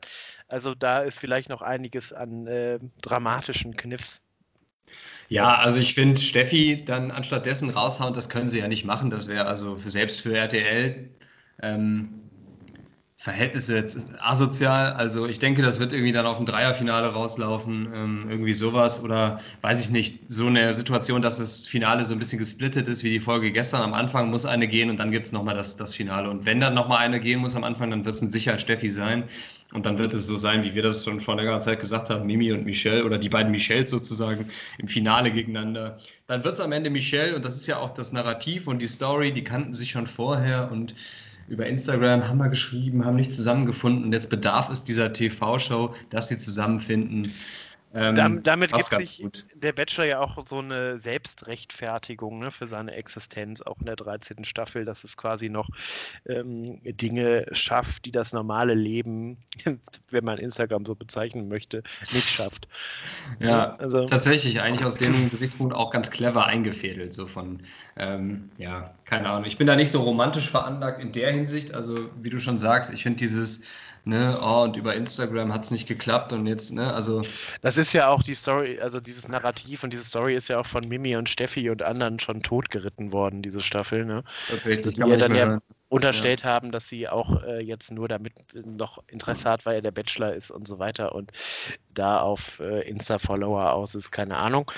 Ja, wird auf jeden Fall interessant, bleibt spannend, ähm, zumindest wie das dann aufgelöst wird. Nächste Woche das große Finale und dann können sich auch alle HörerInnen freuen, dann äh, werden wir auch nicht mehr über den Bachelor sprechen ab nächster Woche. So Zum ist das. Mal genau. dann. Genau. Da kann man sich, da kann man sich jetzt schon drüber freuen. Ähm, wobei ich glaube, wir, wir finden irgendwas Neues, was wir dann äh, ja, also große andere Formate werfen ja schon ihre Schatten voraus. Äh, zum Beispiel Promis unter Palmen geht, glaube ich, Anfang April Love, los. Love Island hat äh, Montag angefangen vor drei Tagen. Das äh, bin, da habe ich ja noch nicht so zugefunden zu dem Format. Also irgendwie finde ich das auch, äh, das, die machen das ja jetzt so, dass das dann jeden Tag kommt. Ne? ja, die letzte, letzte Staffel war tatsächlich legendär. Ähm, die war richtig, richtig gut aber ich sehe deinen Punkt, es ist sehr stressig, weil man, man musste jeden Abend dabei sein. Wenn du es einen Tag verpasst, dann musst du es am nächsten Tag nachgucken. Ja, und, und dann ist auch so, dann am Wochenende Druck, ne? irgendwie ne? dann sieben Folgen nachholen. Am Wochenende ist auch anstrengend. Ne? Also, ja. Vor allem, wenn man noch was anderes zu tun hat. Ne? Also jetzt, ich rede jetzt gar nicht von Arbeit oder wichtigen Sachen, aber ich rede jetzt von äh, irgendwie Mars Singer oder Let's Dance oder was auch immer noch da ansteht. Ne? genau, also dann sind ja schon drei Tage die Woche sowieso weg. Ähm, ist, ist anstrengend auf jeden Fall im Moment. Es sind auf jeden Fall harte Zeiten für alle Leute, die gerne und viel Fernsehen gucken. Ähm, die haben jetzt echt jeden Tag eine andere Show, diese, diese drei, vier, fünf Stunden durchschauen äh, können. Es ist, äh, es ist eine harte Zeit, ja. Auf jeden Fall. Ja, äh, hast, du, hast du irgendein Thema, was dich beschäftigt? Ansonsten, ich, hab, ich kann gerne noch was einwerfen, aber. Ähm ja, ein Thema habe ich tatsächlich noch. Das ist mir heute auch wieder so beim äh, Surfen ähm, im Internet aufgefallen. Also mhm. man öffnet ja so die Startseite und dann kriegt man ja immer so News vorgeschlagen. Also zumindest bei mir, wenn man jetzt irgendwie äh, Firefox benutzt oder bei Google Chrome ist es ja auch so. Und ähm, Thema Clickbait würde ich gerne kurz ansprechen. Das ist ja auch ein Thema, was für uns irgendwie nahe ist, ne? weil wir ja auch unsere Sendung jetzt bewerben müssen mit möglichst reißerischen Untertiteln. Und ich weiß ja, ich habe auch schon irgendwelchen, irgendwelchen Bekannten und Freunden einfach irgendwas geschickt im Sinne von, hier, hör, hör dir unseren neuen Podcast an, du kommst auch drin vor oder so. genau. nur, weil, nur weil in irgendeinem Satz äh, nach, nach 58 Minuten mal kurz irgendwie ein Name fällt, der so ähnlich klingt. ja, bin ich auch schuldig, der, der, des Clickbait, ja, bitte? Und es gibt ja so Seiten, ähm, und das ist, glaube ich, eine Entwicklung der letzten Jahre, die ja nur noch auf Clickbait aufge, ähm, auf Clickbait aufbauen und damit ihr Geschäftsmodell irgendwie haben, sowas wie der Westen oder so, ne? Kennst du mhm. sicher auch? Oder, oder die Morgenpost, die Mopo oder so. Das genau, oder Tag, Tag 24 oder diese ganzen Sachen, wie die heißen. Und die sind sich ja auch dann für keine noch so hanebüchene Überschrift äh, zu schade. Also irgendwie, äh, letztens wurde mir irgendwie angezeigt, Claudia Obert, äh, positiver Schwangerschaftstest oder positiver Test mit, mit 59. Und dann hat sie irgendwie äh, mal in irgendeinem Interview das Wort Schwangerschaftstest äh, erwähnt, ohne dass das irgendwie einen inhaltlichen Zusammenhang mhm. hatte.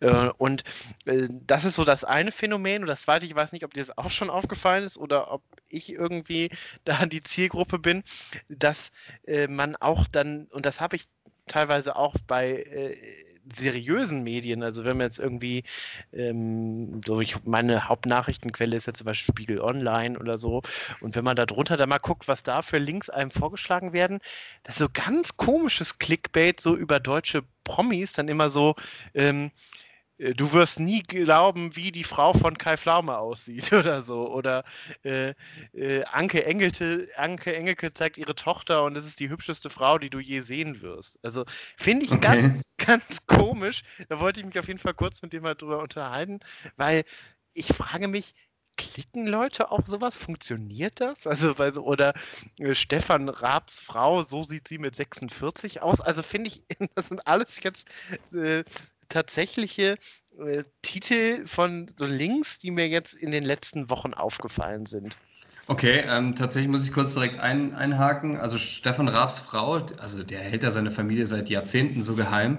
Äh, würde mich tatsächlich interessieren, wie die mit 46, also nicht nur wie die mit 46 aussieht, sondern also wie, wie allgemein aussieht. Weil ich glaube, ja, die genau. haben wir noch nie irgendwo gesehen. Tatsächlich, aber ich glaube auch, da bin ich äh, auch nicht so naiv ähm, oder sehe ich das ähnlich wie du, dass ich da auch nicht draufklicken würde, weil ich genau weiß, das wird gar nicht gelüftet, dieses Geheimnis. Das ist ja das Problem bei diesen Seiten, dass man dann auch tatsächlich jedes Mal enttäuscht wird und du, ich wollte gerade deine Frage, auf deine Frage antworten, weil du ja sagtest, wer klickt da drauf? Anscheinend hast du bei Claudia Obert da auf den Artikel dann geklickt, oder nicht?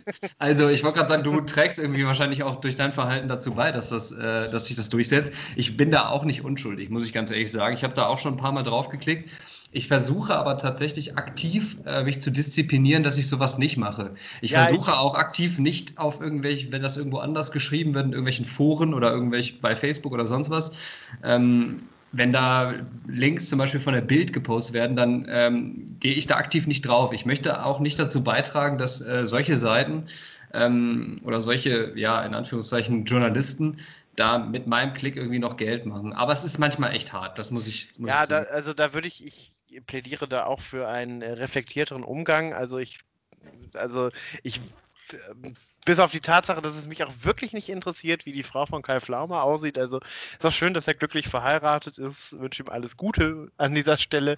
Aber ähm, das, äh, da, also könnte ich mir auch keinen Grund vorstellen, da sich das anzugucken gucken zu wollen. Also, wenn das jetzt irgendwelche Hollywood-Stars wären mhm. oder so, äh, aber Kai Pflaume, Anke Engelke, Stefan Raab, gut, bei Stefan Raab sagst du ja, äh, das stimmt ja auch, dass er sein Privatleben sehr hermetisch abregelt, wie vielleicht sonst keiner. Und äh, Lena Meyer-Landrut hat das ja scheinbar von ihm gelernt. Es gibt ja bis heute keine Bestätigung, ob sie jetzt tatsächlich mit Mark Forster zusammen ist oder nicht.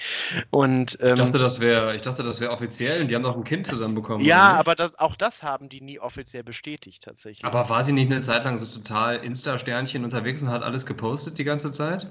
Oder bringe ich da etwas durcheinander? Also nie über die Beziehung mit Mark Forster. Also das, äh, das hat die auch schon mit, vorher war sie ja mit einem äh, Basketballspieler liiert, glaube ich, und äh, jetzt äh, mit Mark Forster, aber da gibt es nie irgendwas Offizielles, auch keine offizielle Bestätigung über das Kind und so weiter. Ähm, Interessant. Ähm, okay. Könnte natürlich ein Rat von ihrem alten äh, Mentor Stefan Raab sein, wer weiß. Ähm, und bei der Bild würde ich nochmal, ich weiß, das ist jetzt ein heikles Thema, würde ich nochmal einen, äh, einen Strich ziehen, ähm, weil die ja für gewöhnlich sehr gut unterrichtet sind. Und egal wie reißerisch die Aufmachung ist, ähm, die wissen ja dann oft äh, Bescheid. Und ähm, dann muss ich das ja jetzt auch einfach hauptberuflich hier für den Podcast auch nutzen als Informationsquelle. Da komme ich gar nicht drum herum. Ja, nichtsdestotrotz finde ich, ähm, bauen die ja regelmäßig auf mehreren Ebenen ne, moralisch betrachtet auch richtig scheiße und finde ich, kann man eigentlich, also Bild kann man eigentlich nicht, auch nicht für seriöse Recherche ähm, unterstützen, also durch Klicks. Kann man, kann man eigentlich nicht machen. Also. Ja, ich werde vielleicht nochmal ähm, das reflektieren, aber fürs Erste sind wir da, glaube ich, unterschiedlicher Meinung. Oder halt mit so einem, mit irgendwelchen Programmen oder VPN-Sachen so umgehen, dass die da bloß nichts äh, mit verdienen, weißt du? Dass man sich die Sachen irgendwie, wenn du darauf angewiesen bist, auf die Inhalte, ähm, ich glaube, es gibt sogar so Seiten, die dann teilweise die, die Infos von denen kopieren oder so, aber gut, das ist äh, wahrscheinlich auch äh, äußerst illegal, möchte ich auch in diesem, äh, in diesem Format jetzt nicht drüber reden. Ja, und wo ich auch, auch nochmal. Nutze ich auch nicht, aber habe ich gehört, dass es da mehrere Leute gibt, die, die sich darüber Gedanken machen, die eigentlich den Konzern äh, nicht noch unnötig unterstützen wollen, was ich sehr begrüße. Ja, wo ich auch noch mal vielleicht eine Linie ziehen würde. Also man mag von der Bild und von der politischen Einstellung und so weiter äh, halten, was man will, aber äh, wo ich dann noch die, den, die Grenze zu, zwischen Bild und äh, Tag 24 oder so ziehen mhm. würde, oder der Westen, dass bei der Bild ja studierte Journalisten oder ausgebildete äh, Journalisten arbeiten. Ja, macht das das nicht noch viel schlimmer eigentlich, ehrlich gesagt? Und bei bei der Westen oder so sitzen dann einfach nur so Leute, die, weiß ich nicht, irgendwie Instagram-Captions äh, von Claudia Ober durchgehen und da nach einem möglich reißerischen Titel suchen. Was ich mich auch manchmal frage bei diesen, also die gibt, habe ich jetzt auch schon wieder länger nicht mehr gesehen, aber ich surfe tatsächlich auch nicht mehr so viel.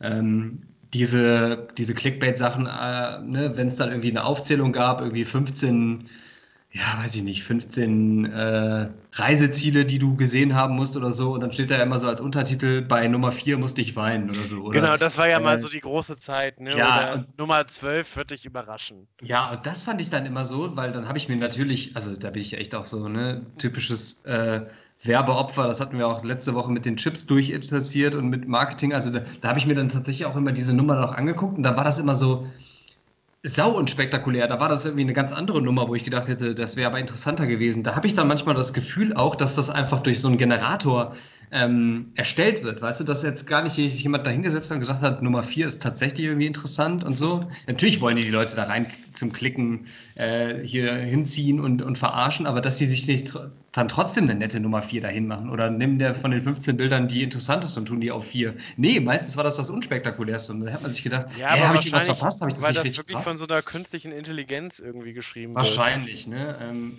das kann man dann auch in Schutz nehmen, solange da nicht wirklich ein Mensch dahinter sitzt, wie du schon sagst, der ähm, der sich so eine Scheiße ausdenkt, weil das ist dann, macht das Ganze irgendwie Ja, und es gibt natürlich auch Sachen, es gab ja auch immer so äh, Clickbait-Geschichten, die dann ja moralisch höchst fragwürdig waren, äh, die aber so die niedersten Instinkte von Menschen ähm, ansprechen, wenn jetzt irgendwie so äh, prominente Personen ähm, einen Unfalltod sterben. Also ich erinnere mich, dass das bei Paul Walker war, mhm. also sein Autounfall oder mit Steve Irwin im Crocodile Hunter, der ja da äh, den äh, Unfall mit dem Rochen hatte äh, das dann ja so auch getan wurde von manchen Medien oder von Medien will ich jetzt nicht sagen, von manchen Portalen, so wirklich reißerisch, als hätten die davon Aufnahmen und Videos und sowas. Und das geht ja schon in eine ja sehr, sehr fragwürdige, bedenkliche Richtung.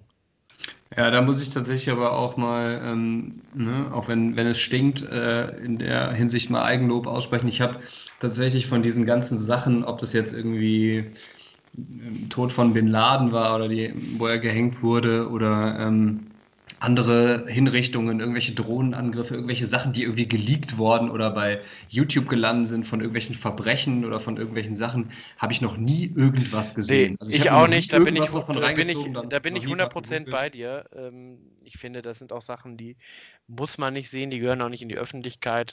Ähm, ja. Aber ähm, es, gibt, äh, es, gibt, wahrscheinlich genug Leute, die das suchen und sich das. Ja, und ich kann es auch tatsächlich nachvollziehen. Also das kann ich tatsächlich, da würde ich mich jetzt gar nicht moralisch drüber erheben. Natürlich finde ich, dass das irgendwie mit der Menschenwürde nicht vereinbar ist. Ne? Und, ähm, aber ich kann das schon nachvollziehen, dass man sowas sehen möchte. Ne? Oder dass, wenn da irgendwie ein Film oder eine Videoaufnahme geleakt wird von irgendwelchen Drohnenangriffen, ne? oder wo man sieht, dass die USA irgendwelche Zivilisten in in Syrien ähm, erschießen oder sowas, dass das irgendwie die Leute interessiert. Und es ist ja auch wichtig, dass sowas geleakt wird und dass ähm, sowas publik gemacht wird, damit man dagegen vorgehen kann und damit sowas auch rechtlich äh, Konsequenzen hat. Aber ist die Frage, warum muss ich das zu Hause sehen? Ähm, genau, es reicht ja, wenn die, die Leute, die sich da irgendwie politisch juristisch mit befassen, ja. ähm, wenn die sich das angucken. Ja, da muss man auch so eine eigene Neugierde manchmal vielleicht hinten anstellen, auch wenn das manchmal vielleicht schwerfällt. Ähm, und mir genau, nicht immer gelingt, aber in solchen Bereichen muss ich tatsächlich sagen, da bin ich da relativ straight und dann. Ähm, genau, das ist auch so ein, das ist auch ein Grund, warum ich sage, ich bin ganz froh, dass ich nicht Polizist bin oder Staatsanwalt oder sowas, weil mir dann solche Bilder auch erspart bleiben. Ja.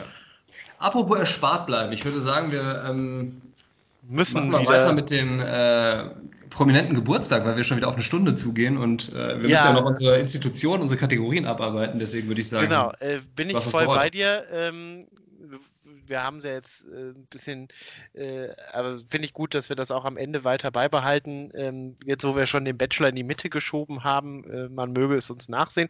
Heute wird Horst Eckert 90 und äh, das ist jetzt wahrscheinlich, wenn ich das so sage, können die wenigsten mit diesem Namen etwas anfangen. Ähm, ja, ich muss gerade auch noch äh, kurz in meinem Gehirn kramen. Sagt mir auf jeden Fall was, muss ich mich gleich schämen, aber bitte löse auf. Ja, also es ist gar nicht schlimm, wenn du da äh, nichts ähm, mit anfangen kannst, weil es äh, nicht zu verwechseln mit Horst Eckel, den letzten Weltmeister von 54, der noch äh, lebt. Der wird nächstes Jahr 90. Ähm, Horst Eckert ist uns allen besser bekannt, viel besser bekannt als Janosch. Hm. Ja, der Kinderbuchautor, wir hatten ja äh, ähm, schon einen großen Autor, Karl May, äh, jetzt Janosch, wir hatten schon zwei große ähm, Entertainer, nämlich Giovanni Zarella und Armin Laschet. Und äh, äh, so fügt sich das dann äh, im Zwei-Wochen-Rhythmus, finde ich. Finde ich gut. Ja. Äh, Janosch habe ich auch früher viel gelesen. Ähm, legendär, die, die Story von Tiger und Bär, die nach, die nach Panama wollen. Genau, und irgendwie schönes Panama. Ähm, dreimal links abbiegen und wieder da landen, wo sie waren, finde ich echt ähm, sehr philosophisch. Da kann man echt auch noch nach Jahren was draus ziehen. Äh, coole Sachen. Ja. ja, auf jeden Fall. Und der hat, glaube ich, über 300 Bücher geschrieben. Man kennt natürlich dann vor allem die Sachen mit Tiger und Bär und Tigerente. Und ähm, ich finde das immer so interessant, ähm, wie dann auch Leute hier eigenes Werk ähm, be bewerten. Also ähm, Janosch hat ja mit seinen Büchern viele Preise gewonnen, viel Geld verdient ähm, und er hat, äh, das ist jetzt, war glaube ich dann schon vor einigen Jahren, hat er, äh, hat, gab es die Schlagzeile, Janosch findet die Tigerente scheiße. er gesagt hat, die findet er, er hält die für Kitsch und er findet Bist du sicher, dass das nicht irgendwie ein Clickbait-Artikel war? Oder, nee, oder nee, tatsächlich, ich habe das gegengecheckt. Double Blind Study, ich habe es in seriösen Medien gegengecheckt. Und ähm, es gibt auch ein Interview ähm, von Janosch mit Welt Online, da möchte ich kurz rauszitieren. Da schreibt er nämlich, wie er, äh, wo du gerade sagtest, oh, wie schönes Panama habe ich auch als Kind geliebt und diese Geschichte. Ähm, und das ist ja auch eine Geschichte, die vielleicht gerade hier in Corona-Zeiten sehr anschlussfähig ist. Ne? Das eigentlich muss man, ähm, auch wenn man jetzt noch so Fernweh hat, der schönste Platz ist eigentlich zu Hause und da ist man geborgen und so weiter, hat ja auch viele Werte, die das vermittelt. Hör und Janosch, auf, ey. Echt, kann keiner mehr, kann keiner mehr hören. Sorry, aber ich wollte jetzt nur gerade so, ein so, eine Magie aufbauen. Ja, ja, ja. So eine ja. Seifenblase, die ich jetzt mit einer großen Nadel zerstechen werde. Ähm, denn ich möchte jetzt mal kurz zitieren, was Janosch darüber äh, gesagt hatte, wie dieses Werk entstanden ist. Jetzt kommt's. Ähm, Zitat Janosch. Ich hatte so die Schnauze voll von diesem Job, weil ich überhaupt nichts bezahlt gekriegt habe. Ich habe nichts verdient und ich weiß noch, wie ich diesen magischen Augenblick hatte. Ich war so total verzweifelt und habe gesagt, ich mache das nicht mehr. Dann habe ich eine Tasche genommen, bin nach Ibiza gefahren, habe da draußen in dieser Kneipe rumgesessen, trank zwei Cuba Libre. Beim zweiten Glas hatte ich plötzlich die Idee, dass der blöde Bär nach der Reise wieder nach Hause kommt und denkt, das ist das, was er gesucht hat. Ich flog zurück und habe das aufgeschrieben, das war's dann. Ja, das ist ja mal schon wieder sehr geil, einfach auch. Ja, auf der anderen Seite. Richtiger Zyniker, der Janusz. Sollten wir mal einladen für den Podcast. Wir haben schon eine sehr lange Ein äh, Einladeliste jetzt hier. Genau, aber könnte, könnte auch ganz oben auf die Liste rutschen. auf der einen Seite finde ich das natürlich sehr sympathisch, also wenn man da so offen mit umgeht. Äh, ich bin da oft so zwiegespalten, weil ich denke, ja, das ist ja dann auch etwas, äh, ein Künstler mit bekannt wird und was seinen Ruhm, wofür ihn viele Leute äh, bejubeln. Und auch bei Herbe Kerkeling fand ich das so ein bisschen schwierig, dass er ähm, auf, dass er sich dann, äh, nachdem er aus dem Fernsehen äh, seine Karriere beendet hat, sich da in so ein Interview gesetzt hat der, und gesagt hat, er hat eigentlich jede Minute davon gehasst und fand es immer scheiße. Das finde ich immer so ein bisschen schwierig. Ja, weil man, das, es zerstört für einen sehr selber ja die Illusion, weil man ja irgendwie dann auch manchmal diese Leute gar nicht als Schauspieler wahrnimmt. Ne? Also bei mir geht das so. Ne? Deswegen tue ich mich auch immer schwer, wenn Tom Hanks irgendwie alle Rollen spielt, weil für mich ist tatsächlich so, ich bewerte aber auch nicht wie Leute Schauspieler. Ne? Für mich ist das diese Person dann einfach. Also bin ich echt äh, sehr einfach gestrickt. Ja. Und dann, wenn jemand sowas Meta, auf einer Metaebene bewertet und sagt, diese Rolle habe ich eigentlich gehasst oder da habe ich mich irgendwie sowas, dann zerstört das für mich auch so eine Blase und, also, ne? und dann kann ich das, glaube ich, auch nicht mehr gucken. Ähm, oder das fällt mir schwer. Ist, das ist, glaube ich, so ein äh, der Zwiespalt, ne? Dass auf der einen Seite ist das ja was zutiefst Menschliches und Sympathisches zu sagen, okay, das ist mein Job, da verdiene ich meine Brötchen mit. Und äh, gerade wenn man jetzt, äh, Janos schreibt ja auch schon seit ein paar Jahren mehr und wenn dann immer noch Leute mit der Tiger-Ente angucken, dass er sagt, oh, jetzt reicht's aber auch mal. Aber auf der anderen Seite finde ich das aber dann genau das, was du sagst, zerstört das sowas in allen. Ne? Gerade, also ich habe die Bücher gelesen, ich habe äh, äh, samstags nachmittags äh, Tigerentenclub geguckt in der ARD. Legendär habe ich natürlich auch meine ganze Kindheit mit verbracht. Also Tigerentenclub. Ähm, aber ja, ich weiß gerade, was du meinst. Ne? Und da waren ja auch diese ganzen Figuren, also die namensgebende Tigerente, die ja noch scheiße findet, Günther Kastenfrosch und wie die alle heißen. Das hat er ne? bestimmt aber auch nicht so gesagt oder so hart, wie du das jetzt hier ausdrückst. Doch, doch, hat er genauso gesagt. Finde ich richtig scheiße. aber ich kann, kann so ein bisschen nachvollziehen, das ist ja das Ding. Da sind wir jetzt, ziehen wir aber auch wieder die, ähm, die, die Brücke quasi zum Beginn, zum Anfang. Wenn du irgendwie ein Künstler bist, ne, ähm, wie Janosch, und du schreibst deine 300 Bücher, wie du vorhin gesagt hast, und die Leute kommen dann nach tausend Jahren immer noch mit der Tigerente und sagen, oh, erzähl uns doch mal die Geschichte von, oh, wie schön ist Panama. Da kriegst du wahrscheinlich einen Rappel. Genauso wie, wie Eric Clapton, der sein 400. Album rausgebracht hat, dann die Leute ankommen und sagen, spiel doch mal Layla oder Tears in Heaven. Da wird er den ja. Wahrscheinlich auch am liebsten ins Ja, Gesicht oder bringen. wahrscheinlich ist das auch der Grund, warum man dann als Fan enttäuscht ist, wenn man aufs Bob Dylan-Konzert geht und der aber nur seine neue Platte spielen will und nicht die Sachen von vor 50 Jahren. Ja. Ähm, ist wahrscheinlich. Ist man als Fan auch ein Stück weit egoistisch. Ne? Man will ja dann irgendwie was, man hat eine klare Erwartung. Ne? Ähm, und sieht dann auch den Künstler vielleicht nicht mehr, der, der das vielleicht gerade einfach nicht mehr braucht oder nicht mehr kann, ne? Und der, der das Gefühl hat, ich müsste mich jetzt hier verkaufen oder ich habe da eigentlich gar keinen Bock drauf, das zu spielen, aber die Leute wollen es hören, ne? Ähm, ja, also es ist äh, was zutiefst Menschliches, aber ähm, ja, also finde ich ein bisschen traurig zu hören, dass diese schöne Geschichte nach dem zweiten Cuba Libre entstanden ist. Aber Wobei es ja auch so Leute gibt, denen sowas scheißegal ist, ne? was die Leute wollen, was die fordern. Stichwort George R. R. Martin, der seit äh, 15 Jahren das Game of Thrones äh, Buch nicht zu Ende äh, schreibt und immer, wenn die, die Fans irgendwie lieb gewonnen haben, den im, im nächsten Band sterben lässt. Ähm, auch so ein bisschen wahrscheinlich so eine Anti-Haltung im Sinne von, naja, komm, dann gebe ich euch das erst richtig. Also, ja, äh, und wahrscheinlich äh, ist es bei Janosch auch so eine Sache, der hat ja auch, äh, wissen viele nicht, dann auch Bücher für Erwachsene geschrieben und er wird aber immer auf seine Kinderbuchsachen äh, reduziert, ist vielleicht dann auch ein bisschen schwierig. So wie aber, letzte Woche haben wir über Christoph Maria Herbst gesprochen, der jetzt auch immer wieder auf Stromberg irgendwie reduziert wird am Ende des Tages und jetzt ein bisschen auf dieser Rolle des äh, komischen, schmierigen Arschs hängen geblieben ist. Ne? Äh, Fluch und Segen ähm, ist, genau. glaube ich, schwierig. Muss man, muss man mit klarkommen. Aber äh, nichtsdestotrotz ist es ein großer Autor, der uns allen viele Stunden geschenkt hat und darum an dieser Stelle herzlichen Glückwunsch. Jan. Herzlichen Glückwunsch auch von mir und äh, wiederum den, also ich versuche, du merkst gerade hier so krampfhaft immer den Bezug zum Anfang herzustellen, weil ich gelesen habe im Podcast Handbuch Kapitel 8, dass man das machen muss. Ähm, finde ich auch ein sehr konsensorientierter Autor, kann man sagen. Janosch finde ich geil und alle finden ihn geil, oder?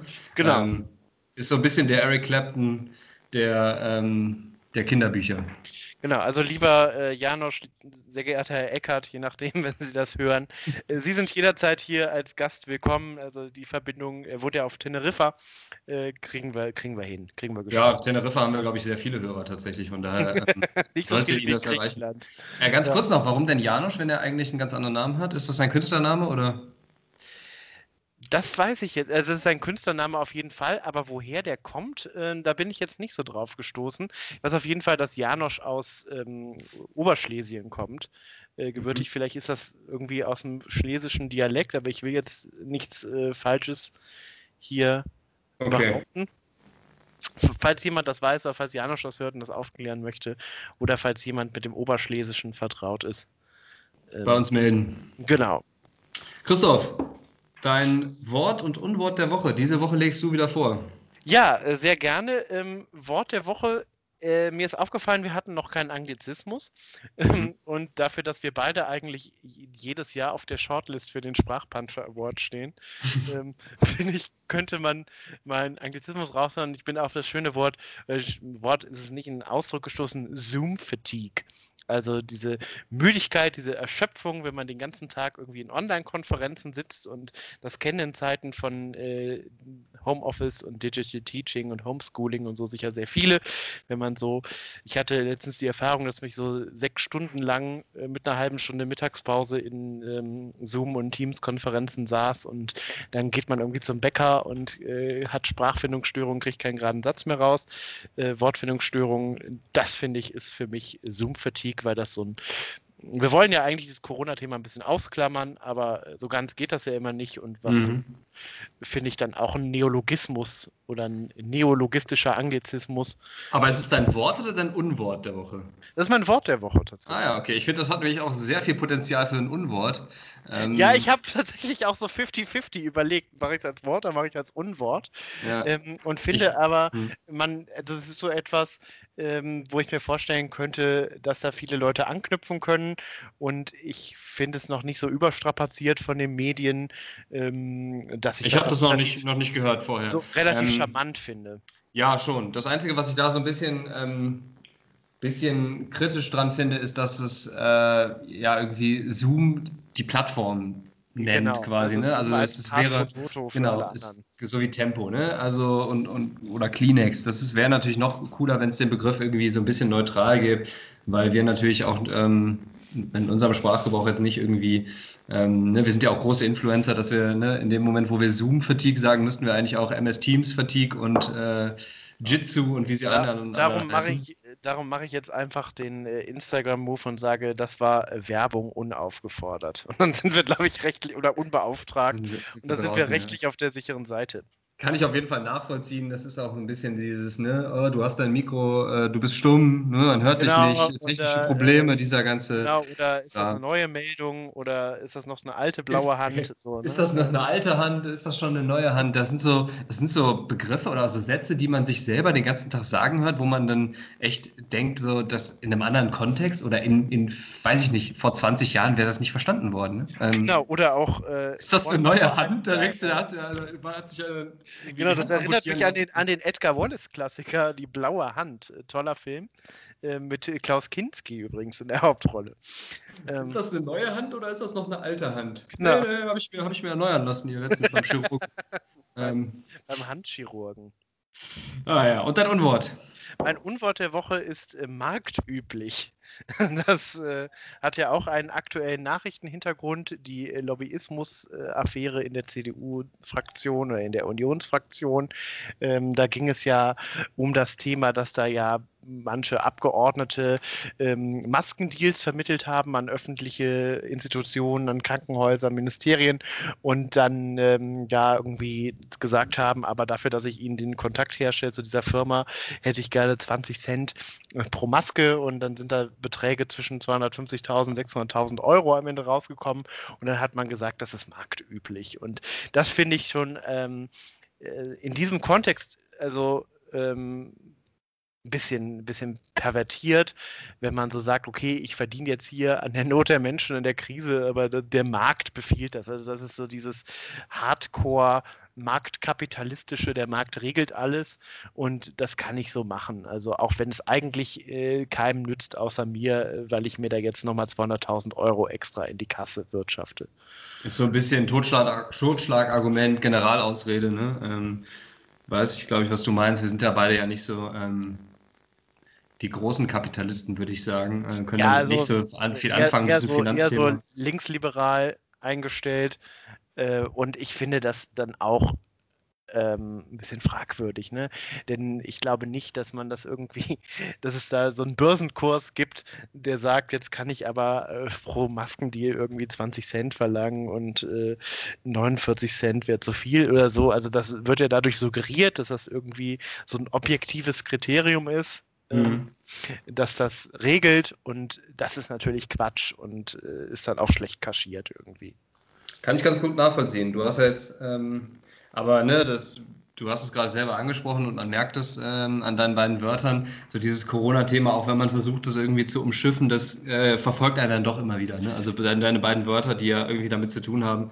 Es ist schwierig, sich in diesen Zeiten da irgendwie von, von frei, zu machen. Ja, und ja, aber ich will jetzt auch gar nicht das so hochhängen, wie das ja immer dann äh, in den Medien oder von Politikern oder PolitikerInnen gesagt wird, äh, dass das irgendwie die größte Krise nach dem, in der Nachkriegsgeschichte und so weiter ist.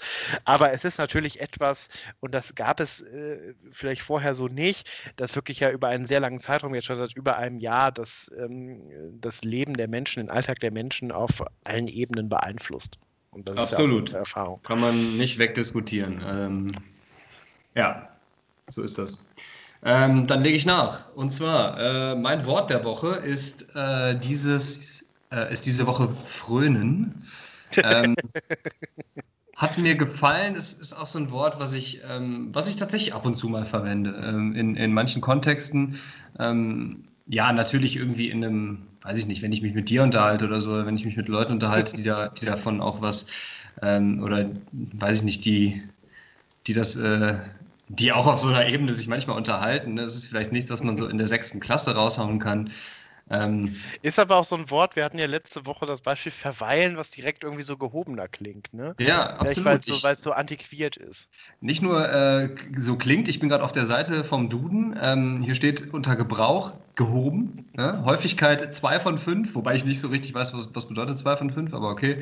Ähm, also eher nicht also, so häufig, würde ich sagen. Genau, also ähm, eins, also 5 von 5 wäre sehr häufig und genau. Ja, das habe ich mir schon gedacht, aber äh, woher die das, also wäre jetzt mal interessant zu wissen, ob die irgendwie genau. einen Korpus haben und das irgendwie wirklich nachrecherchieren oder ob da jetzt irgendwie so ein Redakteur sitzt, der sagt, ja, das benutze ich nicht so oft, ich mache mal 2 von 5. Wo ist jetzt die Grenze zwischen 1 von 5 und 3 von 5? Das frage ich mich jetzt ja an der Stelle. Ja, aber wahrscheinlich. Ähm, interessant, das mal so normativ aufgedröselt zu sehen. Wobei hier neben Häufigkeit auch so ein Info-Button steht. Wahrscheinlich wird unter Info dann aufgeklärt, dass die wahrscheinlich eine gewisse Art von Corpora haben, wo die das gegen ähm. Äh, also wahrscheinlich haben die sich ja was bei gedacht, möchte ich gar nicht anzweifeln. Ähm, und zwar steht hier noch zu frönen, finde ich ganz interessant, obwohl das Ö in frönen lang gesprochen wird, schreibt man das Verb ohne Dehnungshaar. Gleiches gilt für die etymologisch verwandten Wörter frohen, Frondienst und frohen Leichnam. Ja. Ähm, nur mal so als Fun Fact am, am Rande. Äh, Bedeutung, sich einer Sache, in Klammern einer Neigung, Leidenschaft oder ähnliches hingeben oder ergeben. Finde ich auch sehr schön. Äh, Beispiel, einem Laster, einer Leidenschaft oder seinem Hobby frönen. Ähm, Gerade so in der Kombination mit einem Laster frönen finde ich das irgendwie total geil. Finde ich, sollte man viel öfter sagen. Finde ich schön, ja. Also. Fällt mir ganz, ganz gut. Was ich gucke mal, ob hier noch was Interessantes für uns dabei ist. Herkunft, Mittelhochdeutsch. Das klingt auch viel besser so. Äh ähm, lass uns eine Pizza bestellen oder man sagt irgendwie, lass uns äh, den Freuden der italienischen Küche frönen oder so. Ne? Tatsächlich, ja.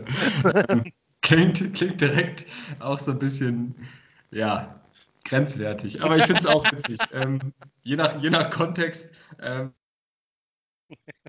ja, es, äh, ähm, erntet dann entweder total fragende Blicke oder halt ein Lachen. Genau, also es evoziert vielleicht auch Bilder, die nicht nur schön sind. Aber das ist ja bei vielen Dingen so.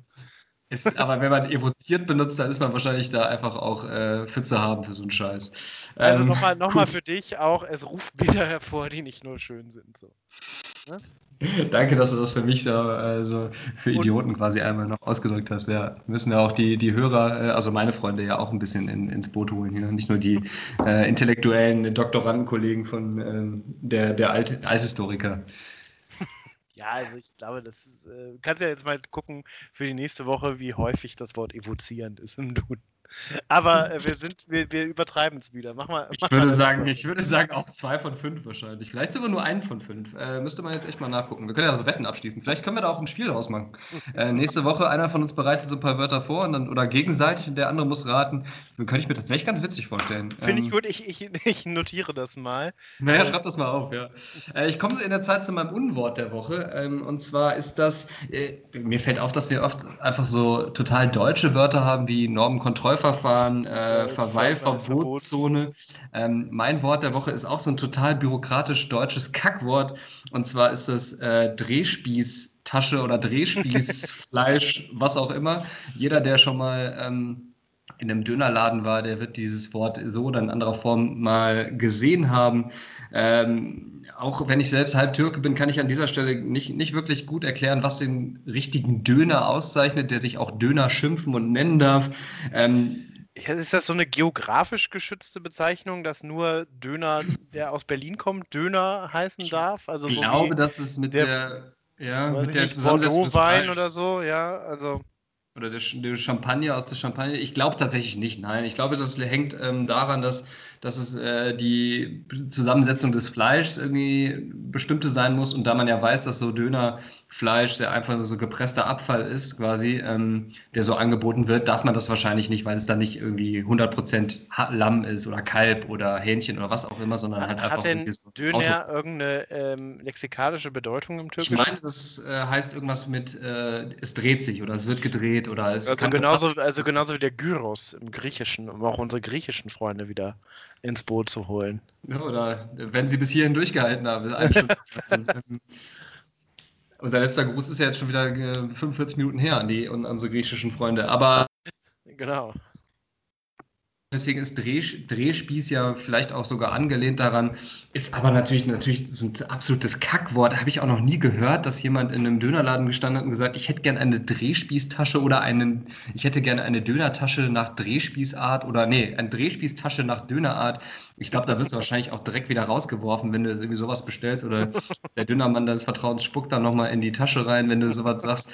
Ähm, so, wieder so ein typisch deutscher, formal juristisch korrekter Begriff, der aber auch total kacke ist und irgendwie natürlich seine Rechtfertigung hat ähm, oder weiß ich nicht, die Leuten dann ne, die Auflagen macht, dass wenn du irgendwas erfüllst, dann darfst genau, du dann dass sonst deinen Laden sofort nennen, aber machen, im ne? Endeffekt also, ist das ja Bullshit. Ähm. Finde ich aber, wo du das gerade so sagst, ähm, ist vielleicht auch ein Thema, über das wir mal äh, sprechen müssen, dass es ja so Situationen gibt, die auch so eine eigene Sprache äh, hervorbringen. Also so äh, zum Beispiel, dass du in so einen Dönerladen gehen kannst, dann sagst du mit alles oder mit scharf. Und das sind ja Sachen, die du dir, die du so im, im Leben nicht sagen würdest, aber die da völlig okay sind zu sagen und auch völlig äh, normal sind und verstanden werden von allen. Das ist tatsächlich ein interessantes äh, linguistisches Phänomen. Ne? Also da, da geht es ja schon fast so in die Richtung von Pidginisierung oder Kreolisierung, ähm, um jetzt mal hier so ein bisschen pseudointellektuelle sprachwissenschaftliche Begriffe einzuwerfen, ähm, ne? dass da irgendwie so eine Art von eigener Code, eine eigene Sprache irgendwie entsteht in dem Kontext. Finde ich auch spannend, ist aber tatsächlich auch ein größeres Kapitel. Müssen wir, äh, schreib das mal auch auf deine Liste dazu, ähm, genau. zu dem Dudenspiel, müssen wir das nächste Mal anreißen. Auf jeden Fall Drehspieß, Tasche, Drehspieß, Teller, was auch immer, ähm, für mich ein absolutes Unwort und sollte niemand in den Mund nehmen. Also das Wort, den Drehspieß den Döner natürlich schon an der Stelle. Ähm, ja, ja, dann äh, war das quasi dein Beitrag zur Stärkung der deutschen Gastronomie zum Abschluss. Auf jeden Fall, muss man ja auch in diesen Zeiten machen. Ähm, ich bin ein bisschen enttäuscht, dass wir jetzt tatsächlich schon wieder überzogen. Also wir sind, glaube ich, es ist länger als die dritte Folge. Ich glaube, damit sind jetzt bisher alle Folgen immer länger gewesen als die Ja, also wir müssen uns. Wir dürfen das nicht so weitermachen, ja. Nee, sonst ist die 17. Folge irgendwie dann 4 Stunden 30 und das geht wirklich nicht. Dann kann man sich auch einen Abend lang Mars Singer angucken oder so. Und wirklich? Das, das, geht nicht. Also dann, dann hören wir jetzt, machen wir jetzt einen Cold End und hören einfach auf, würde ich sagen. Kannst du noch äh, einen griechischen Gruß zum Abschied raushauen? Oder ich ist es zu spontan? Äh, Kali Nichta, gute Nacht sagen. Es ist ja schon abends, ne? Kali Mera Yasu Yasu, guten Tag, auf Wiedersehen, um ein altes genau. Kinderlied zu zitieren. Genau, das passt doch. Okay, das Christoph. Ich auch gerne schon mal illustriert. Mach so. es gut. Bis dann. Ciao, ciao. Ich wünsche dir einen schönen Abend. Ciao, ciao.